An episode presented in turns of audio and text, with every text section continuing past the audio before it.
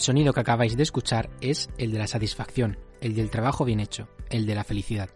Así suena un ascenso. El CB Cartagena logró subir a LEP Plata, la tercera división del baloncesto español, el pasado sábado 15 de mayo. Treinta años después, la ciudad portuaria volverá a tener un equipo de básquet en categoría profesional. Desde agosto viven al abrigo del Fútbol Club Cartagena. El FSE se hace cargo de las equipaciones y los desplazamientos por España, incluso de algunos fichajes. Caminan de la mano, juntos, y el éxito no se ha hecho de rogar. Es el Cartagena de baloncesto y tras unos años a la deriva, ha llegado y quiere quedarse. Y es que no solo del fútbol vive el seguidor, los dos principales equipos de balompié en la región, Real Murcia y Cartagena, también disfrutan y sufren con el deporte de la canasta. Los de la ciudad portuaria lo harán a partir de la próxima temporada a nivel profesional. El club Grana ya pelea por hacerse un hueco entre los más grandes. De momento lo hace el EP Oro, la segunda división, pero pugna por acercarse al máximo nivel, la ACB. El año de la pandemia tuvo premio para el Real Murcia Baloncesto, nada más y nada menos que un ascenso al EP Oro, pero no contentos con eso, en este 2021 han vuelto a celebrar por todo lo alto. No solo la permanencia en segunda división, sino el acceso al playoff para subir a Liga Andesa, logrado en el último segundo del último partido. En la séptima edición del podcast A dos bandas nos metemos a la cancha. Concretamente pisamos la del Príncipe de Asturias de la capital y el Palacio de los Deportes de Cartagena. Analizamos la temporada del Real Murcia de baloncesto y la evolución del club, desgranamos las claves del ascenso del CB Cartagena, la historia de un equipo que hoy sonríe, pero que en el pasado no lo hizo tanto. Rafa Monclova, técnico del Real Murcia, y Paco Guillem, exentrenador del CB Cartagena, sus capitanes, presidentes y directores deportivos nos abren el vestuario para conocer a los otros Real Murcia y Cartagena. Muy buenas, ¿qué tal? Soy Fernando Peral y os doy la bienvenida a la sexta edición del podcast eh, a dos bandas. Eh, a mi lado tengo a mi compañero Antonio Gil. Muy buenas, Antonio. Hola, muy buenas, Fernando. Y vamos a analizar en esta edición la, lo que ha dado la temporada de Real Murcia Baloncesto y CB Cartagena, que los dos tienen cosas que celebrar este año. Sí, la verdad que teníamos muchas ganas de, de grabar este episodio porque son dos equipos que viven en pleno ascenso. Eh, todavía parece que lo mejor está por llegar y bueno, están intentando rellenar un poco ese, ese hueco que hay entre el Lucan, que es el gran equipo de baloncesto de la región de Murcia y el resto de las categorías más humildes, más regionales. Pues eh, vamos a empezar por el, por el equipo grana, el Real Murcia Baloncesto, que ha tenido un año digno de enmarcar eh, prácticamente. La permanencia en Leboro que ha conseguido ya es eh, un motivo de celebración, pero llegar a competir en, en unos playoffs por subir a la ACB era algo que no, que no entraba en los planes de un equipo que está dirigido en los despachos por el presidente Álvaro Buendía y el director deportivo Félix Laporta y liderado desde el banquillo por el sevillano Rafa Monclova. Pero el crecimiento que está experimentando el club viene de años atrás y eso es lo que, lo que vamos a poner voz en esta edición de A dos bandas junto, junto a sus protagonistas. La semilla del, hoy Real Murcia Baloncesto nació en el colegio CB Capuchinos en la década de los 60. Eh, desde ahí el equipo ha evolucionado hasta convertirse en lo, que, es ahora, una entidad que representa al Real Murcia por las pistas de toda España y que compite con su escudo pegado al pecho. La cantera es el principal activo de un club que en el último lustro lleva un crecimiento meteórico, algo que detalla uno de los máximos responsables de ello, Félix Laporta, el director deportivo del club. Es verdad que, empezó siendo un, club de, cantera, eh, de colegio. Eh, durante todos esos años, pues eh, no se pasaba de, un máximo de unos ocho equipos por, temporada. Y es verdad que, bueno, que cuando el equipo llega y empieza en, Liga EVA, ahí empiezo yo como, entrenador ayudante. bueno, Juanjo ya estaba en aquel equipo. Eh, se consigue llegar a la fase de ascenso en, León, eh, pero el equipo pues no, termina de conseguir el ascenso. Eh, al año siguiente volvemos a clasificarnos, quedamos como primeros de grupo y, bueno, ese año sí que se consigue el ascenso y ya se da el, salto a la Les Plata y en ese momento pues es cuando, cuando entra el, Real Murcia en juego ¿no? y, nos permite el, dar el salto de categoría, porque hasta ese momento era impensable. Sabíamos que teníamos un hándicap, ¿no? que al final es una ciudad, eh, Murcia, que es una ciudad que, que, tiene mucha oferta deportiva y que no iba a ser fácil, pero sí que nos gustaba la idea de, de ser eh, una opción más ¿no? de, que la gente pudiera disfrutar de, este deporte en la ciudad. Eh, y bueno, al final, pues, eh, como bien he dicho antes, éramos un equipo de cantera y pasamos de, un, de ocho equipos de cantera a, a 20 equipos de cantera ese año. Al final, pues, pues claro, el crecimiento es muy rápido en un corto periodo ese es uno de los pilares del club, ¿no? Fernando, la cantera, lo grandes que son las bases, la cantidad de, chicos que hay en los, equipos inferiores. Pero luego el golpe de efecto eh, se produce hace unos pocos años y ahí es cuando el, club cambia por completo. Sí, eh, no es eh, hasta agosto de 2017 cuando nace lo que hoy conocemos como Real Murcia Baloncesto. Fue en el verano de hace cuatro años cuando se produce ese nexo de unión a través del nombre Mirtia, Mirtia Real Murcia, para poder disputar sobre todo la Liga Les Plata tras conseguir el ascenso eh, en esa temporada recién terminada. El club eh, en ese momento necesitaba una salida, un empujón para salir adelante y ahí apareció la opción del, del Real Murcia que quería volver a sacar esa, esa entidad baloncestística que había tenido anteriormente. Nombre y escudo. Esas son las dos únicas cosas que unen a, uno y otro equipo. La parte económica está fuera de este nexo de unión entre Real Murcia Club de Fútbol y Real Murcia Baloncesto. Hay una reunión previa en verano. Eh, desde el ayuntamiento eh, intentan eh, que el equipo pueda tener una salida. Eh, y se trabaja para intentar acercar posturas eh, con gente que estuviera dispuesta a sacar el proyecto adelante. Al final hay que recordar, pues bueno, que son ligas semiprofesionales, pero tanto las inscripciones como los presupuestos y demás, eh, pues son complicados de poder sacar adelante. entonces, pues bueno, pues en esas reuniones, al final parece que, el club de, de, fútbol está interesado en volver a sacar la sección de baloncesto, que históricamente, pues bueno, habían tenido ya esa sección eh, y les parece que es un proyecto bonito y, atrayente de, cara a la gente. Hay una cesión de, nombre y escudo y a partir de ahí, pues bueno, eh, se trabaja conjuntamente el tema de, poder tener eh, y de poder defender el escudo pero a nivel de, juntas directivas, pues son dos juntas directivas totalmente separadas. Este punto a mí me parece uno de los más interesantes, la relación con el Real Murcia, porque luego veremos la que comparte en el equipo de fútbol de Cartagena y el baloncesto.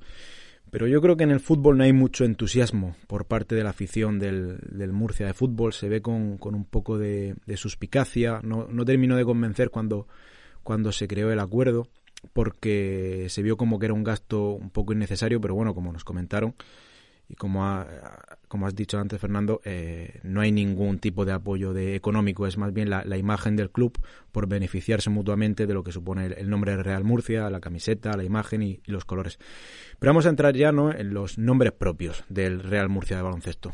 Sí, uno de los principales es sin duda eh, una persona que aterrizó hace tres años y que ha cambiado por completo el objetivo del club en pocos años. Se trata del sevillano Rafa Monclova, el técnico del Real Murcia Baloncesto. Eh, llegó en la temporada 18-19 procedente del Horson 79ers de Dinamarca.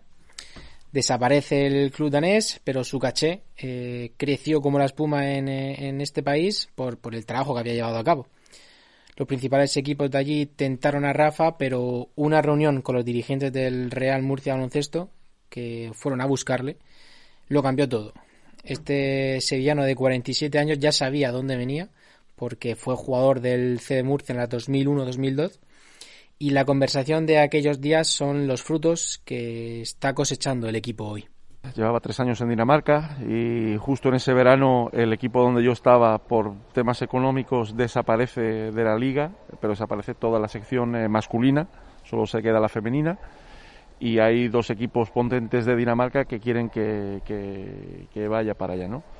Pero en ese momento, bueno, apareció la opción de Real Murcia Baloncesto, eh, me comentaron el proyecto que había, eh, tuve una reunión con ellos, me gustó eh, lo que me contaron, el margen de crecimiento que tenían, la profesionalidad con lo que querían hacer las cosas, el proyecto de cantera que había aquí y el crecimiento que estaba teniendo era un factor que quizás no a corto plazo, pero sí a medio o largo plazo sí que podía dar, tener eh, sentido cuando los chicos empezaran ya a, seguir para arriba. Y bueno, y a partir de ahí eh, quería volver. Y bueno, es verdad, los tres años que llevamos aquí han sido, para mí han sido increíbles, ¿no? Se pasó de ocho equipos a 20 equipos de cantera. Bueno, eso es un movimiento que yo creo que es ah, muy acertado por parte del club y a mí me gustaba ese movimiento. Y bueno, desde que llegué vi un club comprometido, eh, tanto por la gente que se encargaba la dirección deportiva como la, como la directiva, como a nivel de los jugadores que, que siguieron con nosotros. Me alegro que esté Juanjo aquí porque son los, los tres años que yo he estado, han estado tanto él eh, a nivel de capitán del equipo como Félix a nivel de director deportivo. Y bueno, y el crecimiento ha sido mutuo de todos, ¿no? Tanto de los jugadores como del cuerpo técnico como y yo lo único que te puedo decir es que, que, estamos contentos, que evidentemente eh, trabajamos muy duro siempre para cubrir, para cumplir los, los objetivos que nos marca el club, pero que, bueno, al final mucho parte de culpa es eh, primero de la dirección deportiva cuando nos reunimos los veranos para definir las plantillas que se realizan y luego los jugadores que son los que llevan a cabo que, que se cumplan los objetivos, ¿no? Entonces, desde la llegada de Rafa Monclova eh, ha cambiado mucho el club, ha cambiado mucho el proyecto y Juanjo Coello, el jugador, el base del Real Murcia Baloncesto, es una de las voces más autorizadas para explicarnos cómo ha cambiado el, club, porque ha estado durante toda esta etapa y en la anterior, conoce de dónde viene el equipo, desde el Mirtia anterior, y ha habido todo este proceso de ascenso, desde la EVA hasta rozar la ACB, eh, una de las mejores ligas del mundo. Así que ahora la exigencia es mucho más alta y eso evidentemente lo han notado ellos en el día a día.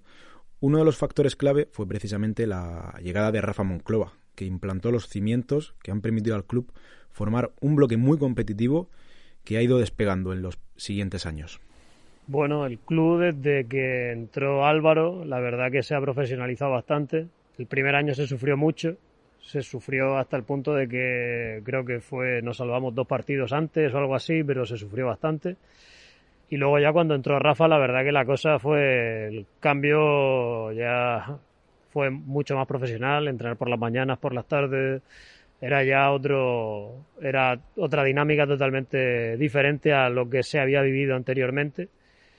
Y ahí están los resultados. La verdad que todo ha sido para bien la profesionalización de la que habla Juanjo Coello y esos cimientos de los que comentabas que, puso Rafa Monclova nada más llegar a Murcia han tenido su, su, fiel reflejo en esta temporada 2020-2021, que como decíamos es digna de alabar, pero que no ha sido del todo perfecta, porque el inicio de la misma, el inicio de esta temporada, fue muy muy difícil. Eh, la campaña ha tenido dos partes bien diferenciadas. Los meses de noviembre y diciembre fueron totalmente aciagos para el equipo de, Rafa Monclova. Una victoria en siete partidos. Pero hay una fecha que lo cambia todo. Es el 5 de febrero. Una derrota frente al Real Canoe, cuando iban ganando de 16 puntos al descanso, hizo que entrenador y jugadores se miraran a las caras, dieran un paso adelante y pusieran fin a la pesadilla que estaba siendo la Lev Oro hasta ese momento. Ahí llegó la resurrección de un equipo que parecía muerto, pero que en realidad nunca lo estuvo. Las claves de un año difícil, en el que se tambaleó todo, incluso la figura de Rafa Monclova, pero que ha tenido un final feliz, las pone el propio técnico. Bueno, yo creo que ha sido un, año complicado para todos, a nosotros desde el verano, por las circunstancias, nosotros, eh, bueno, a ser novatos en la categoría, eh, pues es cierto que hay mucha eh, experiencia que no tienes a la hora de, de, controlar ciertos aspectos de tanto a nivel de la plantilla como a nivel del día a día, como a nivel del juego, como a nivel de la liga. No ponemos excusas nunca, pero ahora que ya se han cubierto los, objetivos, eh, bueno, eh, es cierto que cuando tú tienes lesiones, cuando tienes cambio de jugadores, cuando tienes eh, un problema con el COVID donde 11 de los 14 integrantes de la plantilla, hablando de jugadores y cuerpo técnicos, están afectados y, y hay que estar 10-12 días en casa con todos los chicos trabajando diariamente mañana y tarde, fue un auténtico espectáculo. Eh, muchas cosas que no, que no se pudieron manejar, ¿no? Entonces sí es cierto de que el principio de la temporada nos costó mucho, nos costó arrancar. Yo creo que esa inexperiencia a lo mejor que tenían los jugadores al principio de temporada, eh, que ahora ya se les ve que ya están más asentados, pues pagarla, lo pagamos. Eh, aún así, yo creo que el equipo, eh, inicio de temporada no íbamos bien y empezamos bien, con tres victorias, tres derrotas, estando en una buena zona pero sí es cierto que ahí tuvimos un pequeño bache, ¿no? Por lo que sea, físico, por decisiones, por lo que sea. Y es cierto que un partido, hay un partido que para mí es un punto de inflexión, que es el día de Canoe. Es un partido que llevábamos ganando de 17 al descanso y terminamos perdiendo. Y que ahí sí que el equipo eh, tocó fondo, ¿no? A partir de ahí, yo creo que eh, los jugadores eh, dieron un paso adelante a partir de ahí yo creo que, sacaron, fueron ellos los que dijeron, señores, eh, somos los que somos y esto hay que sacarlo adelante. Y realmente la evolución de los chicos desde ahí fue, fue muy grande. Yo agradecí en su momento a, y agradezco eh, a tanto a Félix como a Álvaro como a Javier que en su momento, bueno, pues siguieran apostando cuando a lo mejor podían tener presiones y la presión de los resultados y las presiones externas de que a lo mejor pues sería mejor si yo no estuviese aquí. Ellos eh, siempre me manifestaron que, estaban al 100% conmigo, que confiaban en el trabajo que se estaba haciendo. Y en ese sentido yo me he sentido siempre muy respaldado, muy apoyado, tanto por eh, Félix como por Álvaro, por Javier. Bueno, hemos tratado de hacer, seguir haciendo el trabajo que solemos hacer y bueno, fueron dando sus frutos, ¿no? A lo mejor otros hubiesen pecado un poco de nervios de tratar de, mantenernos en, en febrero, y, bueno, y en ese sentido el club lo que apostó era porque se estaban haciendo las cosas bien, que, los jugadores estaban haciendo las cosas bien y que, y que siguiendo por ese camino podríamos conseguir el objetivo, como al final así, se, así ha sido. Yo creo que era lo normal, ¿no? Pasar un, tiempo un poco difícil después al empezar la temporada, porque hay un salto importante desde la categoría anterior, llegando a, al Eboro y encima en, un año tan, tan complejo como este del coronavirus, con, todo lo que pasó luego del brote, del, del parón en enero, ¿no? Que, fue lo que dinamitó por completo al equipo cuando estaba buscando una, una dinámica eh, positiva. Pero, pero luego ese punto de inflexión, ese golpe de efecto, es lo que más revaloriza a Fernando cuáles son las virtudes de este equipo que le han permitido salir del pozo. Sí, porque para lograr una permanencia en la segunda división del baloncesto español y llegar a competir incluso por subir a Liga Endesa, una de las mejores competiciones de baloncesto del mundo, se necesitan muchas cosas. ¿Qué tiene el Real Murcia baloncesto? Pues un gen competitivo que les prohíbe rendirse y una filosofía defensiva que les obliga a ser una roca cuando vienen maldadas. Así lo indica el propio entrenador que también se deshacen elogios cada vez que puede con la actitud de sus jugadores a partir de esa mitad de temporada. Bueno, yo destacaría dos cosas, ¿no? La primera, el nivel competitivo que tienen los jugadores, eh, porque eh, al final para conseguir los objetivos que se han conseguido y para dar la imagen que el equipo da siempre, yo creo que ese ADN competitivo que tienen los chicos, sin eso sería imposible estar donde estamos. Entonces, por un lado eso. Segundo, yo creo que ellos entendieron la, especialmente la filosofía defensiva que tenemos, ¿no? Yo creo que, que estar siempre entre los dos, tres eh, mejores equipos defensivos cada año de la liga, yo creo que eso nos ha hecho eh, luego crecer mucho como equipo, ¿no? Porque el talento que ellos tienen es, indudable, eh, todos tienen, todos los que están aquí tienen un talento ofensivo grande y luego lo que nos hacía crecer y lo que nos ha hecho competir al máximo nivel era pues eh, ser defensivo ser defensivamente un equipo muy sólido no pero cuando tú ves cómo entrenan cuando tú ves el día a día de los chicos ahí es cuando te das cuenta de que el equipo va no y, ya te digo yo lo decía muchas veces es que da gusto verlos entrenar da gusto verlos eh, la pasión que tienen por, por esto y, ojalá que, que, le siga durando, sé que le va a seguir durando porque eso lo llevan en nato. El club está creciendo a pasos agigantados. lleva en los últimos eh, dos años ha ascendido de Les Plata a Oro, ahora ha conseguido la permanencia, ha luchado por, por, por entrar en la, en la primera división, en la ACB Detrás hay un trabajo muy duro, un esfuerzo de todas las partes del club. Cuando te sientas y hablas con ellos, eh, te das cuenta de, de lo satisfechos que están y, del trabajo que llevan detrás. También es necesario, por supuesto, un juego imponente en la pista. Pero para que el proyecto tome este rumbo, se necesitan buenos mimbres, jugadores que eleven el nivel de la plantilla. El equipo se ha reforzado con nombres importantes como Alex Hernández o Clint Robinson en las últimas campañas. Por ello, también nos hemos metido en el despacho con Félix Laporta, director deportivo del club, para que desgrane cuál ha sido y cuál es la política de incorporaciones del Real Murcia Baloncesto. Eh, bueno, eh, yo siempre lo he dicho, eh, desde la llegada de Rafa, la verdad es que yo noté un, un cambio sustancial ¿no? en, en, en, cómo hacer el trabajo. Eh, al final yo con él eh, me compenetro muy bien en, en, en, este sentido.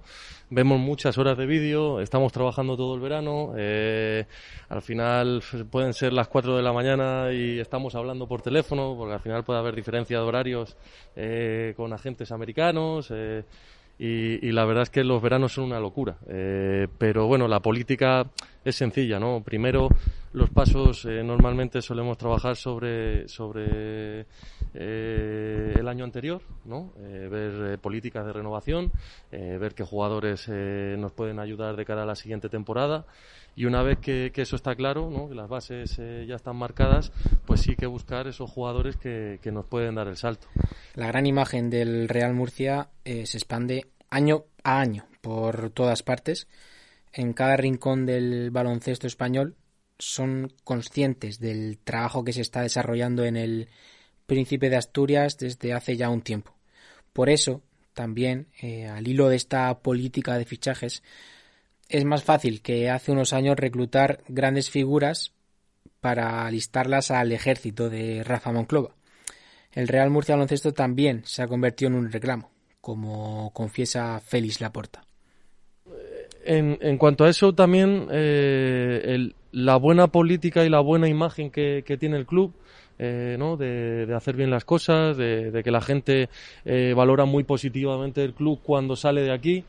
nos permite ¿no? que cada año pues la gente pregunte cada vez más por el club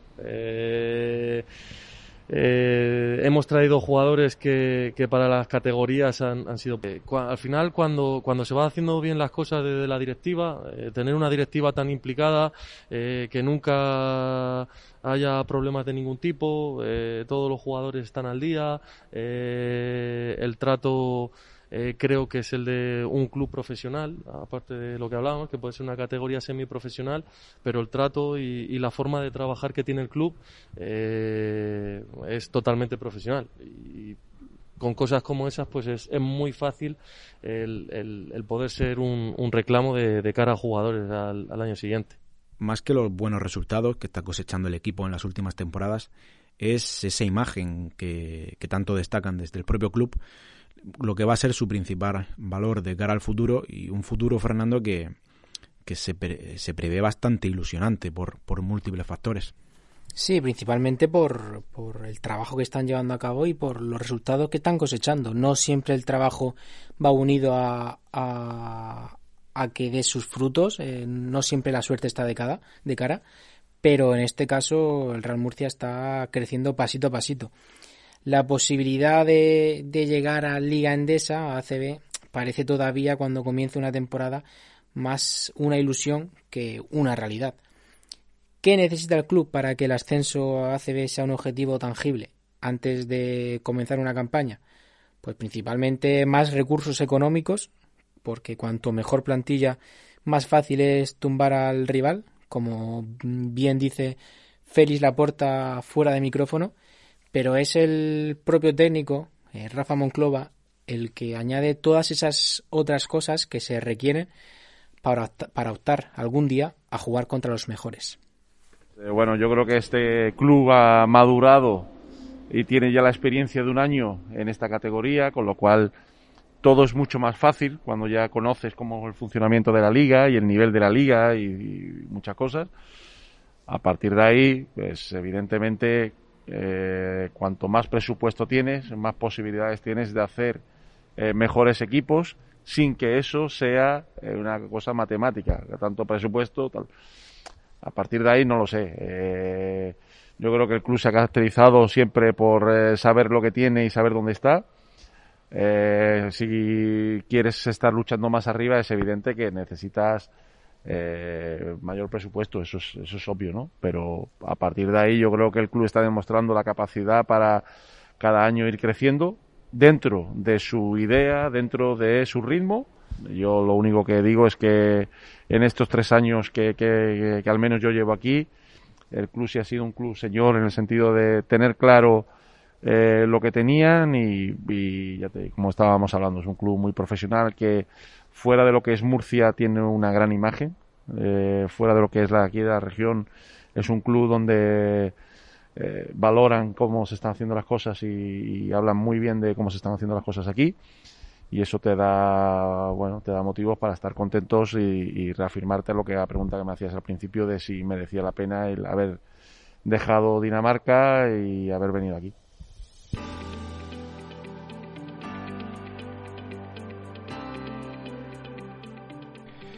Vamos a cruzar el puerto de la cadena para viajar hasta Cartagena y para conocer lo que significa el baloncesto en la ciudad portuaria también hay que viajar hacia el pasado, hacia los principios de los años 90, una época de muchos cambios en Cartagena, porque se desmanteló toda la industria de la ciudad y los pueblos vecinos, como contó el documental del año del descubrimiento, pero también se estaba desarticulando por aquella época el principal equipo de baloncesto, el Proexinca, que subió a Primera B, la segunda categoría nacional por aquel entonces, pero nada más conseguir el ascenso, el equipo se desmanteló y un año después se vendió la plaza por 10 millones de pesetas al Melilla.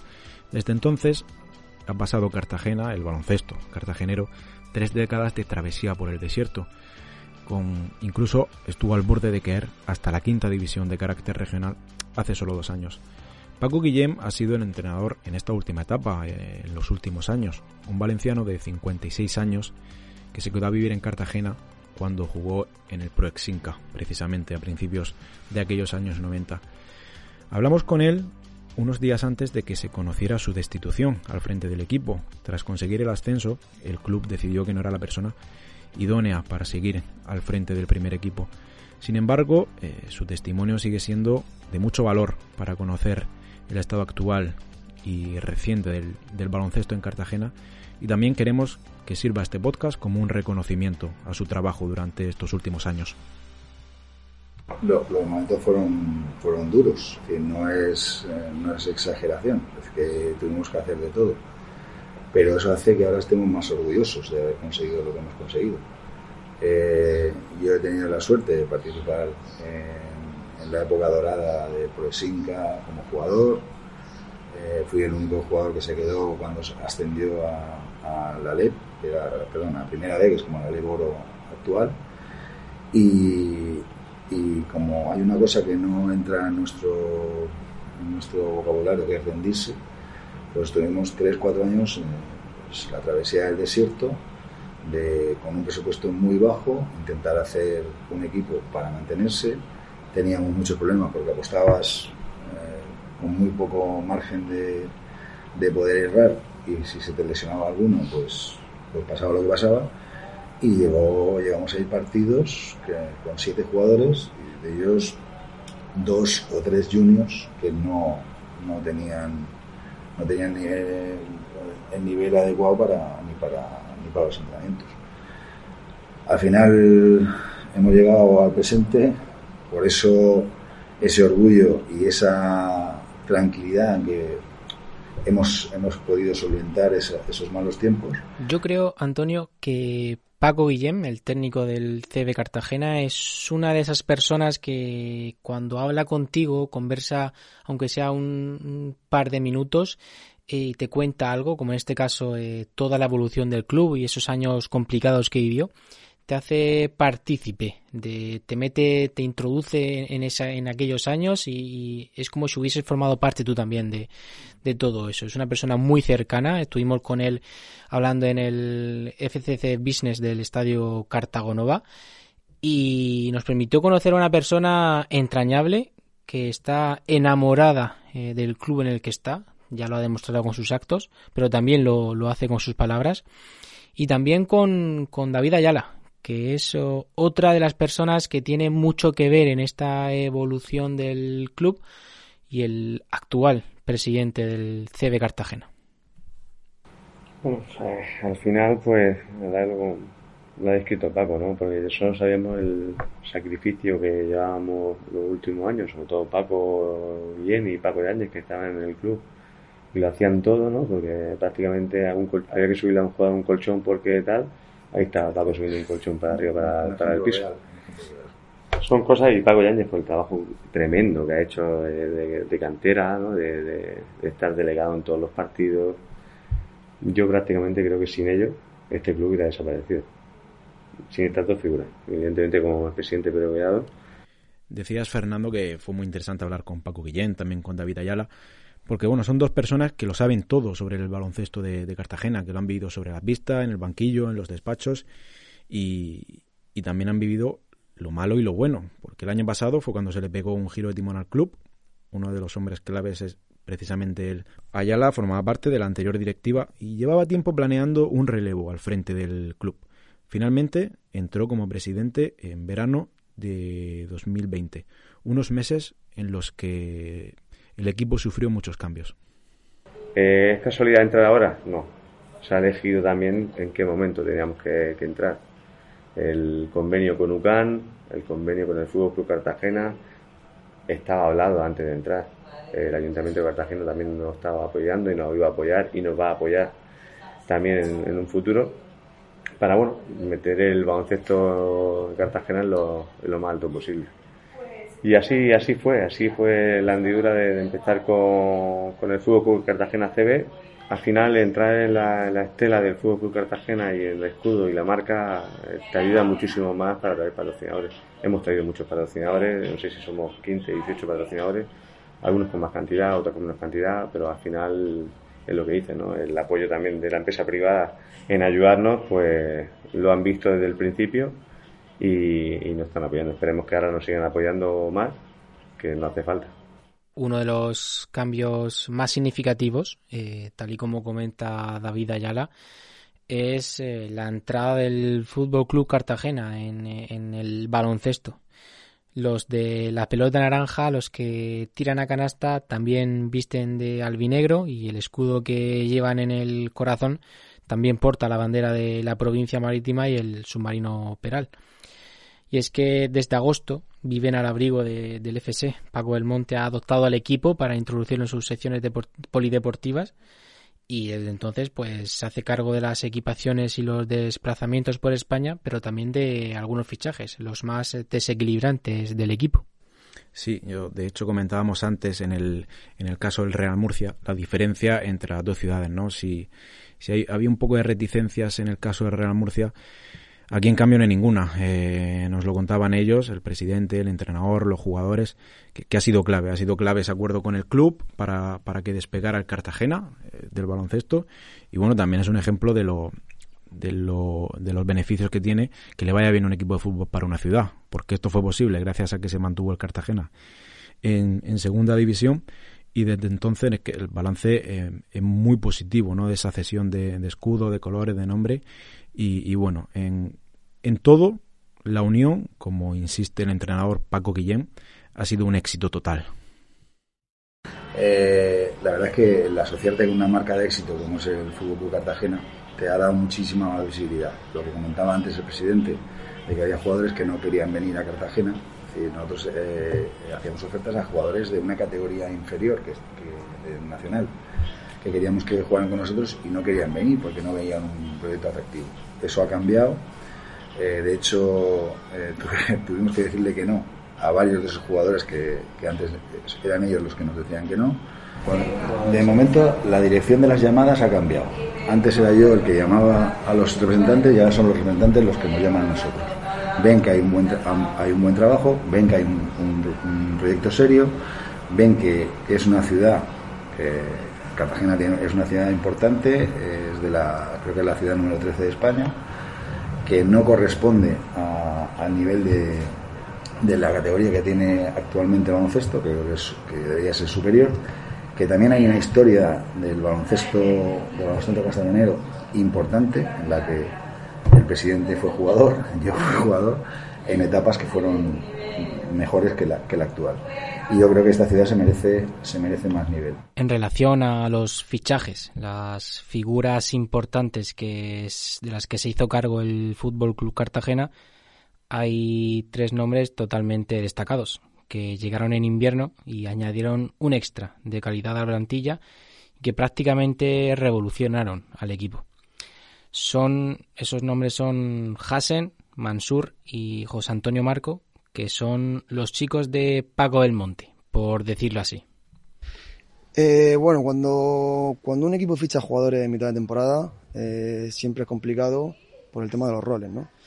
Eh, el equipo empezó, eh, llevaba tres meses desde que empezó a entrenar la temporada y cuando llegan jugadores y jugadores en teoría con un rol de minutos y, de, importantes, siempre es, complicado el, el, que cada uno encuentre su sitio, ¿no?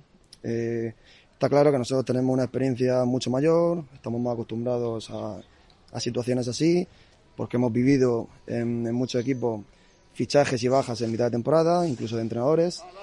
Eh, entonces, bueno, al final, como te he dicho antes, eh, los compañeros eran jóvenes y nosotros pues aportábamos ese grado de experiencia, ¿no? En ese sentido, para, pues, para equilibrar un poco el, el, juego y el vestuario, ¿no? Que también era muy importante.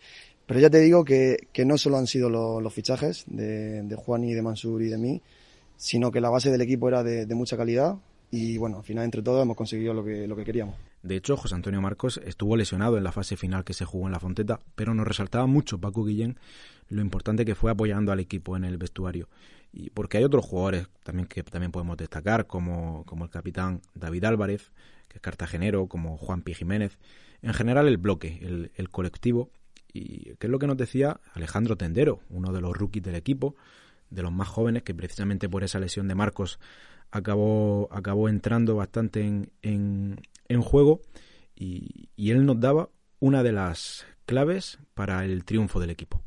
Somos todos un equipo que procedemos de equipos diferentes, somos jugadores nuevos. Eh, a lo largo del año hemos mejorado mucho como vestuario y estos tres, últimos tres días hemos sido una piña. Y nos hemos mostrado mucho en la pista, en el sentido de que no éramos individualistas. Por ejemplo, cada partido eh, los jugadores importantes Juan y Mansur tengan que hacer tiros importantes o más precipitados. Pero nosotros estábamos con, ellos y a pesar que fallaban, seguíamos insistiéndoles que tirasen. Y, apoyaran entre todos y sobre todo el vestuario al final, pues una felicidad espectacular. Y una, una familia en general al final. La temporada del CB Cartagena fue extraordinaria y encima acabó con el premio del, del ascenso a, Lev Plata.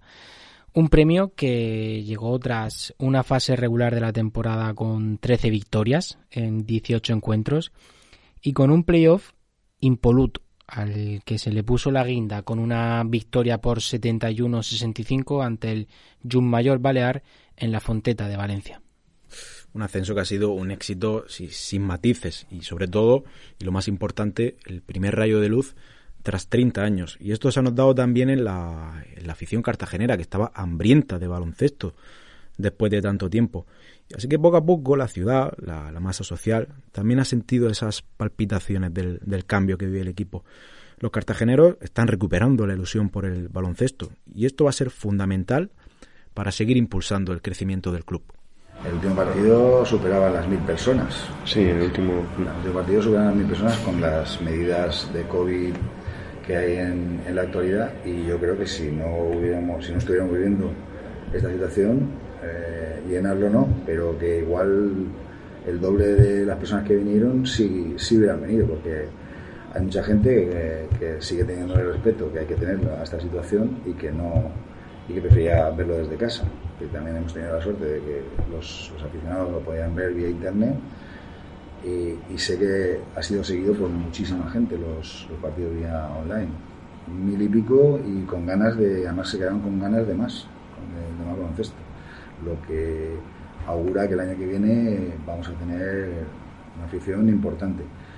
En nosotros uno de los objetivos, aparte del obvio de deportivo, era identificarnos con la afición. Y yo creo que, que eso lo hemos conseguido, que ha habido al final un orgullo mutuo, que las aficionadas estaban orgullosos de, de su equipo y nosotros hemos acabado muy orgullosos de nuestra afición, porque nos han seguido, porque hemos tenido mucho apoyo en la red, porque hemos notado que su su apoyo. Ha habido miles y miles de mensajes de, apoyo y de felicitación al objetivo cumplido en los jugadores, en, la directiva, en los técnicos. Y, repito, estamos muy, muy orgullosos de, nuestro club, yo de mis jugadores y mi club y de la afición que tenemos. Este empuje social va a ser eh, esencial de cara al futuro, porque si hablábamos de la cantera que tiene el Real Murcia Baloncesto, eh, la cantera es precisamente lo que se quiere potenciar a partir de ahora también en, Cartagena y eh, atraer a los jóvenes que, a que entren en las bases. Así que con, con, este, esta ilusión que se está viviendo ahora mismo en la ciudad, pues será más fácil. Y si lo consiguen, yo creo que las condiciones permitirían tener un equipo de nivel en Cartagena, porque es una ciudad de más de 200.000 habitantes, que también puede pescar en su área de influencia, como el campo de Cartagena, los pueblos del Mar Menor. De hecho, Alejandro Tendero, el jugador con el que hemos hablado, es de, San Javier. Y, bueno, yo creo para coger un poco de perspectiva de lo que supone el, baloncesto para Cartagena y de, y de lo que fue hace años, contamos con, con la opinión de Francis Moya, nuestro compañero de deportes, que todavía recuerda aquellos años gloriosos y, nos ha dejado una reflexión de lo que significa para él y para Cartagena el baloncesto. Para el baloncesto cartagenero es una auténtica bendición el haber vuelto a una categoría nacional.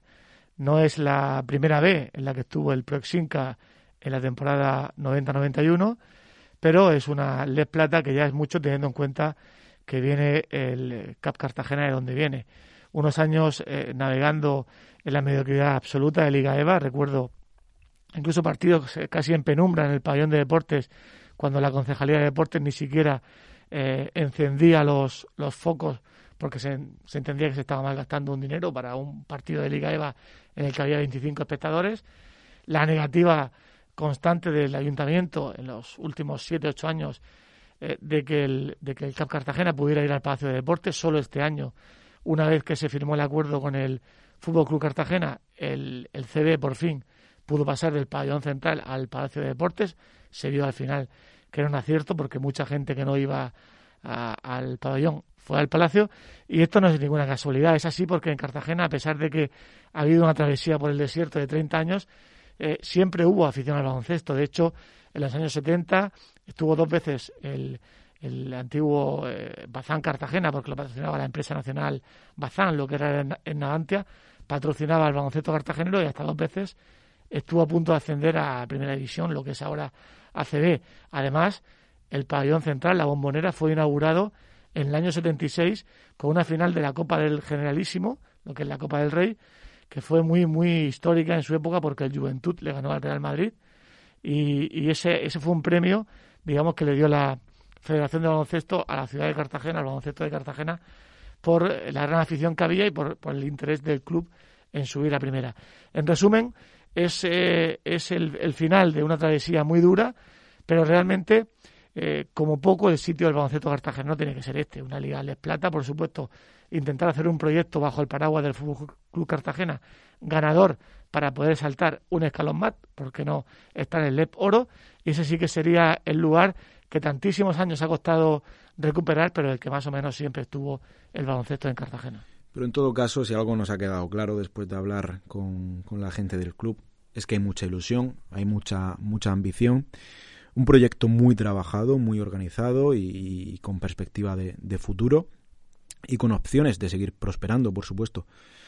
Por ahora, lo que queda en la memoria más reciente y lo que queda como, como balance final de esta temporada tan buena y tan positiva es el meritorio éxito de, de este año, que para algunos ha borrado todos esos tiempos más duros.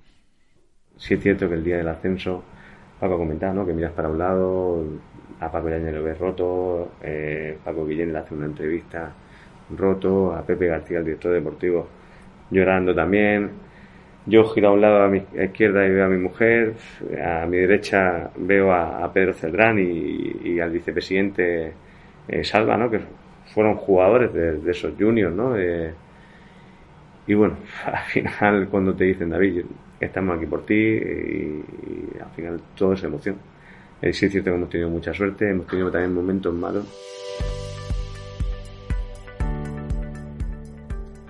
Fue un rato exquisito el que compartimos en la ciudad portuaria con Paco Guillem, con David Ayala, con Tendero, con Marco, con los artífices del, ascenso del CF Cartagena. Una charla con ellos te permite ver la situación que vive el baloncesto cartagenero, la ilusión y la alegría que ha supuesto este ascenso.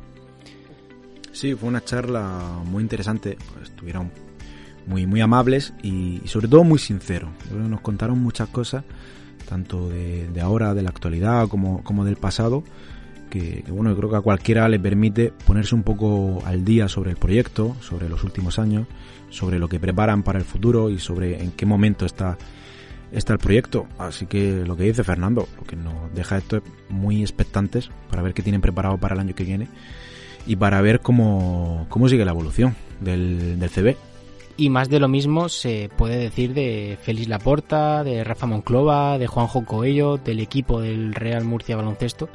Nos concedieron un rato muy pequeño tras ese viaje de Burgos en el que consiguieron el acceso al playoff para subir a, por subir a, a la ACB. No se dejaron nada en el tintero, arrojaron un poco de luz eh, para aquellos que no conozcan la historia del club del Real Murcia Baloncesto, de dónde viene, cómo está y lo que puede eh, llegar a ser. Sí, porque hay mucha gente apasionada del básquet aquí en nuestra región y es verdad que más allá de Lucan, que por motivos obvios, porque está en la CB, es el, equipo más conocido, pero luego no, no, está tanto en la actualidad, en el día a día, los otros, los otros equipos y estos que vienen empujando fuerte, yo creo que es muy interesante conocerlo. Así que nada, Fernando, hasta aquí este podcast del, del mes. Ha sido un podcast muy baloncestístico, pero que contiene temas algo desconocidos eh, para el público en general y que permite darle voz a gente que no la tiene todos los días. Y con temas veraniegos y muy interesantes, podemos prometerlo. Así que nada, cualquier cosa nos podéis dejar comentarios en las redes sociales o en la web del periódico y hasta el mes que viene. Esperamos que nuestros oyentes disfruten y los emplazamos para el podcast del mes de junio que vendrá cargado, como no, de sorpresas y de protagonistas deportivos de la región de Murcia.